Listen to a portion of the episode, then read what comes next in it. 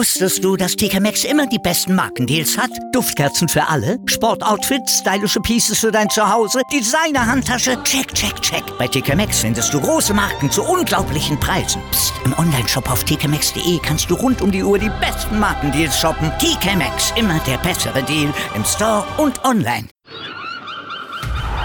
Der HSV-Talk mit Tanja und Sven. Jede Woche neu. Auf meinsportpodcast.de. 24 Tage. 24 Türen. 24 Trainer. Der HS-Wenz-Kalender mit Tanja.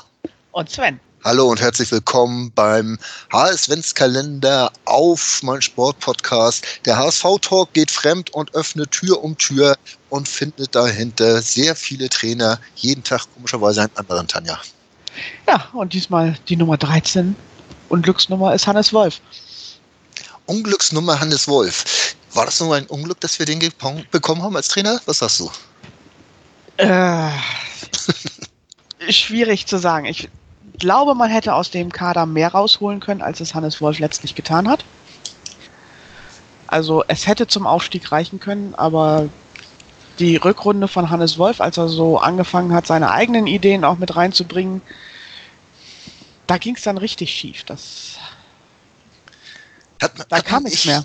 Ja, man hat irgendwo das Gefühl, man hat so mehr auf Eloquenz als auf alles andere gerechnet. Man dachte immer so, ja, Hannes Wolf, ein aufstrebender junger Trainer, will sich beweisen und ist ja auch so.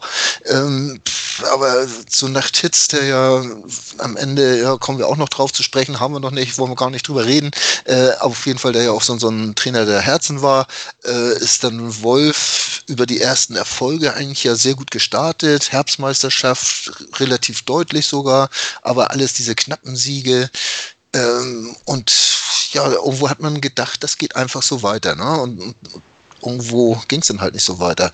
Woran hat es gelegen, Tanja? Ich glaube, die ersten Siege, die hat er eingefahren, weil er das System von Titz eigentlich ein bisschen variiert hat, aber eigentlich genauso weitergemacht hat. Nach der Winterpause hat er aber versucht, wirklich seine eigenen Ideen mit reinzubringen und man hatte zwischendurch das Gefühl, die Spieler verstehen das nicht. Die rennen da irgendwie komisch über den Platz und kriegen das nicht auf die Reihe. Und so sah, sahen die Spiele dann auch aus und so sahen dann auch plötzlich die Ergebnisse aus. Die Spiele wirken teilweise sogar demotiviert, finde ich. Also irgendwo, also nicht, dass sie jetzt sich total hätten hängen gelassen, aber es ist ja, sind ja diese Kleinigkeiten im Profifußball, die dann irgendwo Ausschlag geben, ob du nun, äh, was weiß ich, 97 Prozent deiner Leistungsfähigkeit abrufst oder nur 95, das ist schon ein großer Unterschied. Und ich, ich habe so das Gefühl, dass es dann halt immer um die 95 oder auch darunter war. Und äh, dass er auch irgendwo die Spieler nicht mehr relativ schnell nicht mehr zu packen gekriegt hat. Und dann hat man teilweise die Spiele auch in der Hinrunde noch über die individuelle Klasse vielleicht noch gerade eben so gewonnen, aber nach der Rückrunde, da ging gar nichts mehr. Schlimm. Okay. Da fehlte dann auch über weite Strecken Aaron Hunt, der da so, so ein bisschen noch was gerade rücken könnte. Ja. Das klappte dann auch nicht mehr. Also da war nicht mehr viel zu holen. Natürlich war es dann am Ende kein Wunder mehr, dass man sich von Wolf getrennt hatte, obwohl ja auf der MV im Januar, ich weiß gar nicht mehr, bis wie lange wollten Becker und Hoffmann mit ihm zusammenarbeiten. Das gut, Becker ging dann ja mit. Äh, Hoffmann ist komischerweise noch da, das wundert uns natürlich sehr. Äh, der, der hat aber gesagt, auf jeden Fall in der nächsten Saison, aber da hat man sich natürlich auch in der ersten Liga gesehen und äh, auf Jahre hinaus und ach ja, war alles so toll. Einfach Ja, Scheuklappen. ich weiß gar nicht, ob man sich unbedingt in der ersten Liga dann zwangsläufig sehen wollte, aber die Entwicklung in der Rückrunde, die war ja, die ging ja ins Negative rein. Ja. Und da musste man reagieren. Da, da war Hannes Wolf auch selber dann so weit geschädigt, dass er da nicht mehr weitermachen konnte. Das war so. Was zeichnet Hannes Wolf als Trainer aus? Außer, glaube- dass er es nicht geschafft hat, mit dem HSV aufzusteigen. Ich glaube schon, dass er sehr viele Ideen hat, wie er äh, spielen lassen möchte, wie er die Feinheiten sozusagen auf dem Platz sehen möchte. Ich bin mir aber nicht sicher, ob er das wirklich vermitteln kann. Mhm. Das fehlte mir so ein bisschen. Also da was Also- auffällig war zum Beispiel, als äh, dass Jatta zwar immer noch mal wieder so seine Entwicklungsschritte hatte, aber die waren nicht so rapide wie jetzt zum Beispiel wieder unter Hacking, Ja. wo er so richtig durchstartet. Jetzt mal als ein Beispiel, weil man bei Jatta das immer, die Entwicklungsschritte immer so schön sehen kann. Und die fehlten dann zum Beispiel. Also da hatte man auch das Gefühl, da fehlt so ein bisschen das Verständnis von Trainer zu Mannschaft. Und Ja, auch was du gerade gesagt hast, so, dass da irgendwie ein paar Prozente fehlten. Es ist etwas, was, worüber Dieter Hecking sich im Augenblick auch so ein bisschen ärgert, ist, dass die Zweikämpfe nicht so richtig angenommen werden. Und das war in der Rückrunde vergangene Saison ganz eklatant. Da bin ich vollkommen bei dir und auch bei Dieter Hacking bin ich, äh, weil das ist ja momentan auch nicht so toll anzusehen, was da läuft. Mm, Da werden wir aber in Kürze nochmal drüber sprechen. Ähm, die, die eigentliche Geschichte zu Wolf ist ja, dass er jetzt beim KRC Genk auch äh, nach, nach fünf Spielen jetzt oder nach, nach fünf sieglosen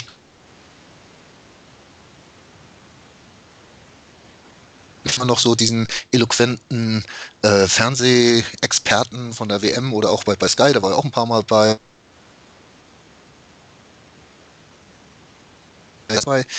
Äh, die praktische Umsetzung zur Mannschaft, äh, meiner Meinung nach, wie du es eben auch schon angedeutet hast, die richtige Ansprache zu fehlen, äh, das, das Gehör bei der Mannschaft zu finden. Vielleicht wird auch nicht ganz für voll genommen, ob seiner Jugend oder ob seiner Ausdrucksweise, man weiß es nicht. Ähm, und, und das war halt bei dieser HSV-Mannschaft des letzten Jahres, ja, absolut, absolut, äh, absolut zu wenig und, und da konnte man nichts mehr retten. Äh, ja, wir haben ja eigentlich schon überlegt, zu Wolf zu schweigen. Ähm, vielleicht wird es besser, wir stammeln beide so ein bisschen rum, weil wir auch nicht ganz genau ähm, erklären können, was da eigentlich passiert ist. Äh, dafür sind wir vielleicht auch zu weit, zu weit weg